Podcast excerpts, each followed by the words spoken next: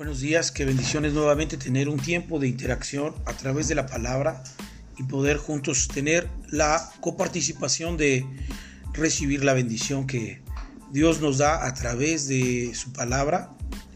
Eh, lo que ha quedado escrito nos ha dado la habilidad en el día de hoy de permanecer con aquel pasaje de la escritura que he tomado como una base en todo este tiempo que es no tan solo de pan vivirá el hombre, sino de toda palabra que sale de la boca de Dios. Esa es la forma en la cual Dios alimenta a cada uno de nosotros, nos da la habilidad, la fuerza, la gracia para avanzar. De esta manera entonces, a través de su palabra, nosotros podemos permanecer, como, como dice en su palabra, si permaneciereis en mis palabras, seréis verdaderamente mis discípulos. Y dentro de la vida discipular, siempre encontraremos como manual la palabra de Dios. Y esta palabra nos influye dentro de nuestro interior para que nosotros podamos caminar de acuerdo a su voluntad. Hoy quiero hablar en esta, en esta serie de avance día a día y poder comentar algo que la escritura nos enseña eh, en algunos pasajes que me gustaría compartir con cada uno de ustedes. Por ejemplo, hablar de Primera de Pedro capítulo 1, versos 6 al 7, dice así esta porción, en lo cual vosotros os alegráis cuando, aunque ahora por un poco de tiempo, si es necesario, tengáis que ser afligidos en diversas pruebas, para que sometida a prueba vuestra fe, mucho más preciosa que el oro, el cual, aunque perecedero, se prueba con fuego, se hallada en alabanza, gloria y honra cuando sea manifestado Jesucristo. Lo que trata de decir el apóstol Pedro, hablando en esta carta, que obviamente sabemos que Pedro tuvo un proceso, tuvo que pasar por circunstancias difíciles, aún ser probado en aquella fidelidad que le profesaba al Señor Jesús. Sin embargo, la escritura dice que cuando ellos platican estando Jesús en pos de ir a la cruz, la misma palabra nos muestra que Pedro dijo, no te voy a dejar, yo iré contigo. Y entonces el Señor Jesús le responde y le dice, antes de que cante el gallo me negarás tres veces. La realidad es que el Señor Jesucristo conoce realmente quiénes nosotros somos, desde lo más profundo de lo que tú te puedas imaginar. Sin embargo, el proceso que tuvo Pedro fue un proceso doloroso, un, proceso vergonzoso quizás, que después de que lo que el Señor Jesús le haya dicho se cumpliera, y, y después de haber profesado una fidelidad para el Señor Jesús, ahora estaba de lejos mirándolo cuando lo llevaban a la cruz. Y solamente dice que uno de los jóvenes estaba muy cerca de él, llamado Juan. Juan, el apóstol que él amaba y que el apóstol amaba a Jesús. La escritura nos dice entonces que el apóstol Pedro tuvo un, una forma o un proceso de formación duro. Sin embargo, cuando leemos las porciones de sus libros, nos damos cuenta de algo muy interesante de que la tribulación, de que las circunstancias difíciles, todo lo que él vivió, le ayudaron para bien. Y esto nos lleva a entender que cada uno de nosotros pasamos por tiempos difíciles de aflicciones, pasamos por tiempos difíciles de prueba, pero lo más interesante, como lo escribe el apóstol Pedro, es precisamente tener la habilidad de saber por qué cada una de esas cosas pues la escritura dice en Primera de Pedro capítulo 1 verso 5 que, tenga, que debemos de tener eh, nuestra fe bien cimentada porque es como, como el oro, el cual dice que es perecedero, pero se prueba con fuego, a la máxima intensidad, para que entonces pueda ser probado que ese elemento oro pueda tener la habilidad de permanecer porque ahí nos daremos cuenta que es genuino, que es íntegro de una sola pieza. Entonces, la escritura nos dice que debemos de pasar por circunstancias difíciles y que eso nos llevará a aferrarnos y a permanecer en los lugares en los cuales circunstancialmente pasamos por pruebas. Y de esto entonces tendremos algo mayor, una expectativa, una perspectiva de las cosas correspondientes a las cosas eternas. Porque las cosas materiales pronto terminarán. La escritura claramente nos enseña que son efímeras. Sin embargo, la escritura nos dice que lo que Dios ha prometido y ha preparado son cosas eternas. Y esas tienen que ver con el sentido de la fe en nuestra vida en permanencia aquí en la tierra. Y yo quiero que también podamos leer el libro de Santiago en el capítulo 1, versos 2 y 3. Dice la escritura así, hermanos míos, tener por sumo gozo cuando os halléis en diversas pruebas, sabiendo que la prueba de vuestra fe produce paciencia. Y el apóstol Santiago, que es uno de los apóstoles que cuando viene la tribulación o la diáspora, la escritura nos dice claramente que Él es el único que se queda en Jerusalén. Y Santiago, apóstol, fue uno de los pastores que permaneció en Jerusalén estando en la tribulación o en la diáspora o en la persecución contra la iglesia cristiana. Y él habla sobre este pasaje de la Biblia que me lleva a pensar que cada uno de nosotros pasaremos por circunstancias difíciles, pero todo tiene que ver con la perspectiva que nosotros miramos las cosas y la perspectiva es diseñada a través de lo que nosotros hemos adquirido sobre las cosas que nos fortalecen. Esto entonces es que Santiago tenía la palabra de Dios en su corazón.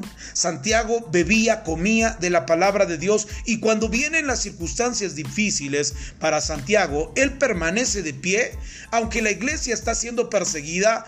Eh, el apóstol Santiago permanece siendo el pastor de la iglesia que se fundamentó en, Jerusalén. Eso lo hablan los, los historiadores de la escritura y también podemos mirar algunos pasajes que nos hablan sobre ello. Pero a mí me, importa mucho que podamos comprender lo que dice Santiago capítulo 1 verso 2. Hermanos míos, tened por sumo gozo cuando os halléis en diversas pruebas. Normalmente nuestra mente ha sido educada que cuando pasan circunstancias difíciles, entonces nosotros tenemos que tener una actitud eh, enojada, triste y demás con respecto a las cosas que pasan en la vida. La escritura nos enseña que el Señor Jesucristo tenía la actitud en su corazón de cumplir cada una de las cosas que le había llamado a ser su Padre y lo hacía con sumo gozo. Esto nos lleva entonces a entender que la perspectiva del cielo es muy diferente de la perspectiva terrenal.